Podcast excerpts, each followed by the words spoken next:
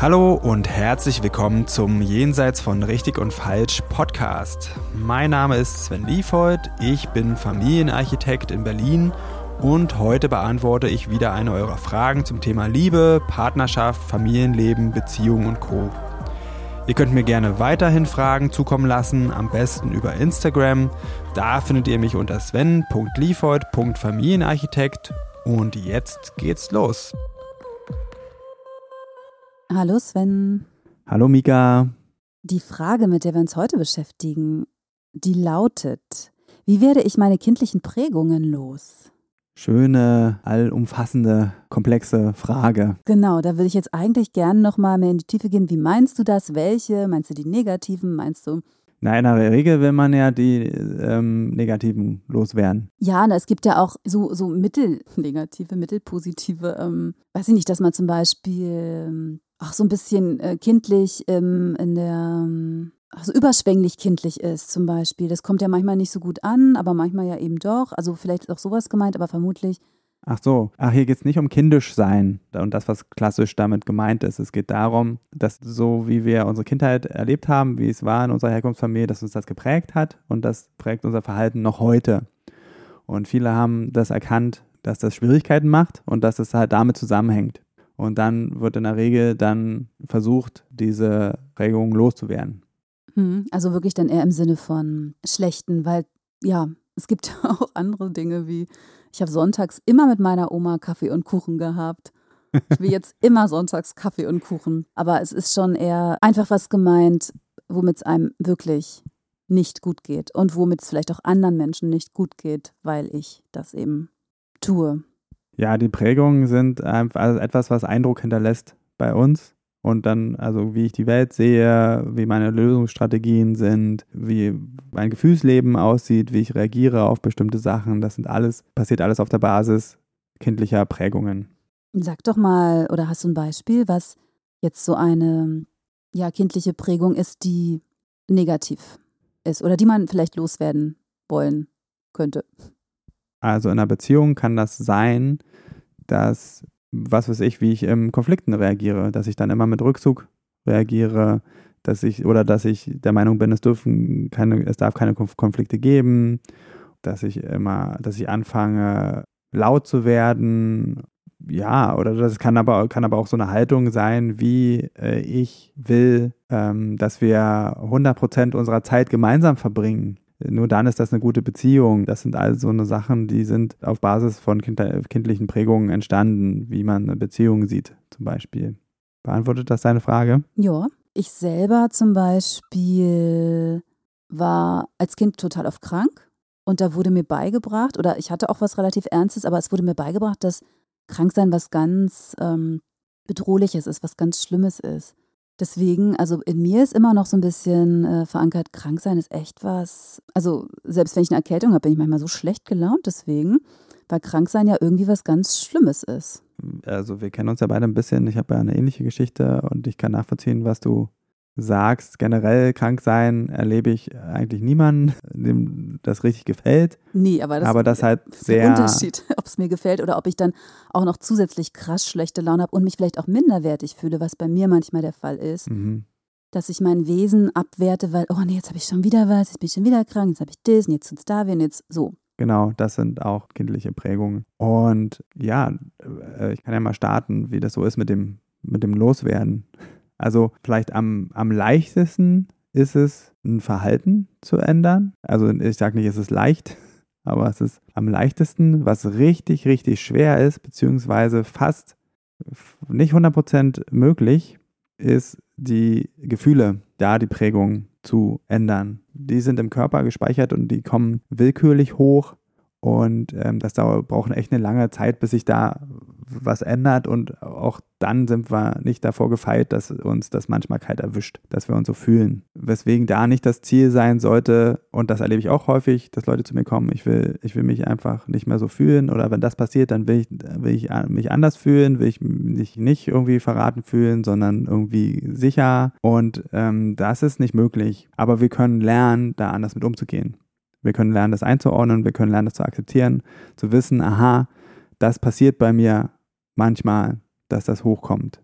Und das hat was mit meiner Vergangenheit zu tun und sehr, sehr wenig mit der Gegenwart gerade. Und dann kann man erstmal sich um das Gefühl kümmern. Da gibt es verschiedene Strategien. Also meistens sind das kindliche Geschichten. Also da kann man sich nachbeeltern, da kann man innere Kinderarbeit machen, da kann man Emotionsarbeit machen und ähm, dann einfach diese Gefühle erstmal beruhigen. Ja, das kann man, das kann man lernen, die Gefühle besser zu beruhigen und äh, nicht gleich diese Muster abzuspielen. Aber die Gefühle, die kannst du nicht verändern. Ja, das hört sich irgendwie aber sehr sehr ernüchternd an, weil ich will es doch total loswerden. Ja, es ist es auch erstmal, aber das hängt auch mit den Erlebnissen aus der Kindheit zusammen. Nämlich, dass da gab es dann gute und schlechte Gefühle und ähm, welche die sein durften, welche die nicht sein durften, welche mit denen man einen guten Umgang gelernt hat und welche mit denen man nicht äh, einen guten Umgang gelernt hat. Mein, meine Erfahrung und mein ganz, ganz fester Glaube ist, dass wir äh, nicht von der Natur mit Dingen ausgestattet werden, die wir nicht irgendwie brauchen, die nicht irgendwie einen Sinn haben. Und wir haben diese komplexe Gefühlswelt und die ist für was gut. Und was es halt schwierig macht, ist, dass wir keinen Umgang, keinen guten Umgang damit haben. Also da erlebe ich auch Deutschland, aber auch viele, äh, eigentlich fast alle ähm, Industrieländer auf der Welt als sehr ähm, rückständig oder ähm, als Entwicklungsländer was die eine gute, einen guten Umgang mit den eigenen Gefühlen angeht. Und also wenn ich, wenn ich mitkriege, ähm, Verletzungen können heilen oder wenn ich dem einfach Zeit gebe, dann geht das von alleine wieder weg, dann kann ich mich entspannen. Ich sage, gehört mir zum Leben, es gibt Trauer, äh, Verlust, das ist einfach, äh, das können wir nicht wegmachen. Das, was es ja für uns schlimm macht, ist, dass wir als Kind damit allein waren, mit diesen Gefühlen in der Regel und natürlich nicht lernen konnten, wie gehe ich denn damit um? Wie gehe ich mit den Gefühlen um? Und dann sind oft Strategien, äh, also die schlechteste Strategie ist, ich darf, ich fühle einfach nichts mehr. Ja, das ist oft eine Strategie, die Männer, die Männer finden. Einfach nichts mehr fühlen, dann, dann habe ich kein Problem. Ja, aber das ist, wird dann äh, in den Untergrund gedrückt und das kommt dann an anderer Stelle wieder raus. Wichtig ist zu wissen, ein Kind kann noch nicht selber die Emotionen regulieren, die brauchen Erwachsene dafür also die das ko-regulieren und einfach dann da sind und man, dass man sich gehalten fühlt. Und dann kriegt man mit, okay, dann hat man diesen Schutz und man kriegt mit, es geht wieder vorbei. Ja, und je öfter man diese Erfahrung macht, umso routinierter wird man da mit dem Umgang. Das ist, heißt nicht, dass es nicht auch mal intensiv sein kann, aber es ist dann Alltag.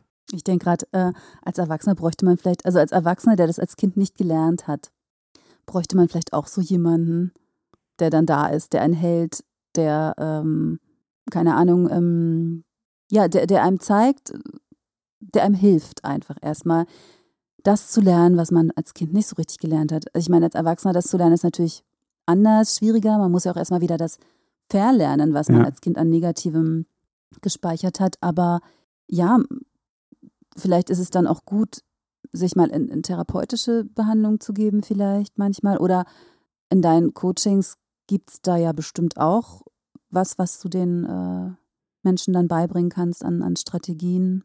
Ja, Umgang mit Gefühlen ist äh, auch mit eins meiner Spezialgebiete.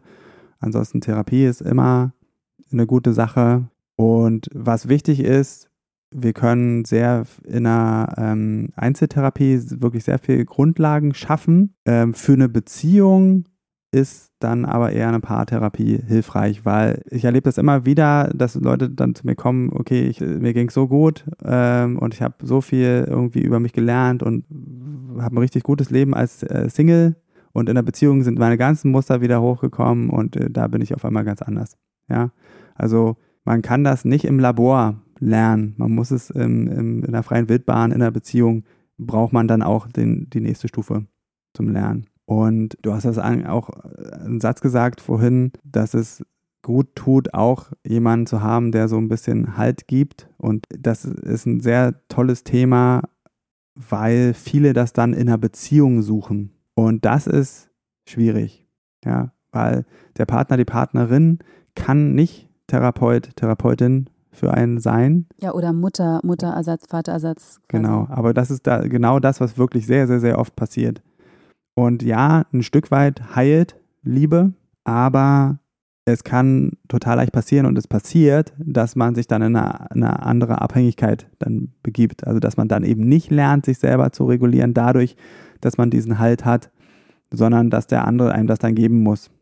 Und da basieren ganz, ganz viele Streits in, und Konflikte in Beziehungen drauf, dass man dann so da so abhängig ist, dass der andere, die andere einen dann reguliert. Und es tut gut, das zu wissen und ähm, jemanden zu haben, wo man auch mal sich halt holen kann und gleichzeitig daran zu arbeiten, wie kann ich meine Emotionen alleine regulieren. Und beides ist wichtig. Also dieses ähm, einsame Wolf-Ding ist jetzt auch nicht die Alternative, da sind wir auch nicht für gebaut und ähm, finde ich auch nicht gesund. Äh, aber es ist nur meine Meinung. Der würde ich mich aber anschließen. Okay, ähm, soweit jetzt erstmal zu den Gefühlen. Du hast vorhin den Satz gesagt, äh, das Verhalten zu verändern, das geht einfacher. Ja. Erklär mal. Oder gib mir Beispiele. Ähm, also, ich sage auch nochmal, es ist nicht einfach, aber es ist einfacher. Und je nachdem, wie tief das mit Emotionen verknüpft ist, um, umso schwerer ist es. Vielleicht ein Beispiel so aus Paarkonflikten, aus destruktiven Streits. Da gibt es oft so einen Mechanismus, wo sich das so hochschaukelt und da auch irgendwie dann auch nicht lösbar ist, weil man eben feststeckt in diesen, in diesen Gefühlen und in diesen äh, Verhalten. Und da äh, ist sehr oft ein Codewort hilfreich, dass einer von beiden dann mal drauf kommt und dann irgendwie sagt, hey, wir sind jetzt gerade in destruktiven Streit und damit das Gehirn nicht viel machen muss, gibt es einfach nur dieses Codewort und alle, dann wissen alle schon, was das bedeutet. Und das ist dann das Signal, wir gehen jetzt auseinander und jeder beruhigt sich erstmal selbst und dann kommen wir wieder zusammen und, und reden wieder miteinander. So kann Verhaltensänderung dann passieren. Den Kreislauf unterbrechen und dann was anderes machen. Und das ist sowieso immer meine Empfehlung, wenn es irgendwo nicht weitergeht, erstmal beruhigen. Also wenn es irgendwo nicht weitergeht oder ich irgendwie total ähm, angespannt äh, oder angestrengt oder panisch bin, dann ist erstmal selbst beruhigen angesagt. Und wir denken dann oft, ja, das Verhalten, das beruhigt uns, ja, zum Beispiel, ich muss irgendwie, wenn ich noch ganz, ganz viel zu schaffen habe oder so, und wenn ich alles geschafft habe, dann, dann, dann, das beruhigt mich doch. In der Regel ist es aber oft so, dass wir so viel haben, dass wir, dass wir es gar nicht schaffen können. Das heißt, wir kommen gar nicht aus diesem Zustand raus. Und ähm, was übrigens auch eine kindliche Prägung wäre. Und wenn man dann das schafft, dann mal innezuhalten und sich mal zu beruhigen, okay, diesen, was da einen inner, innerlich so antreibt, jetzt unbedingt was tun zu müssen oder irgendwie eine Angst, was passiert, wenn ich es nicht schaffe, äh, das, das erstmal zu beruhigen, dann kann man ganz anders da sein und äh, da tun sich oft ganz neue Lösungen auf und oft stellt man auch sogar fest, dass sehr viel wegfällt von dem, was man denkt, was jetzt zu tun ist. Ist das für dich ein gutes praktisches Beispiel? Ja, es hört sich trotzdem alles echt schwierig an. Ja, also wenn du lernst, Dinge neu zu machen, dann ist es gut zu wissen, dass man wirklich Anfänger, Anfängerin ist. Und genau so ist es. Das ist ein Stück Weg. Aber wenn du jetzt, ähm, wenn du Klavier spielen lernen willst oder surfen oder so, dann gibt es auch echt lange so eine Phase, wo das alles nicht so richtig geil ist. Hm, wo, das so stagniert und man so Rückfälle ja, hat. Hm. Genau.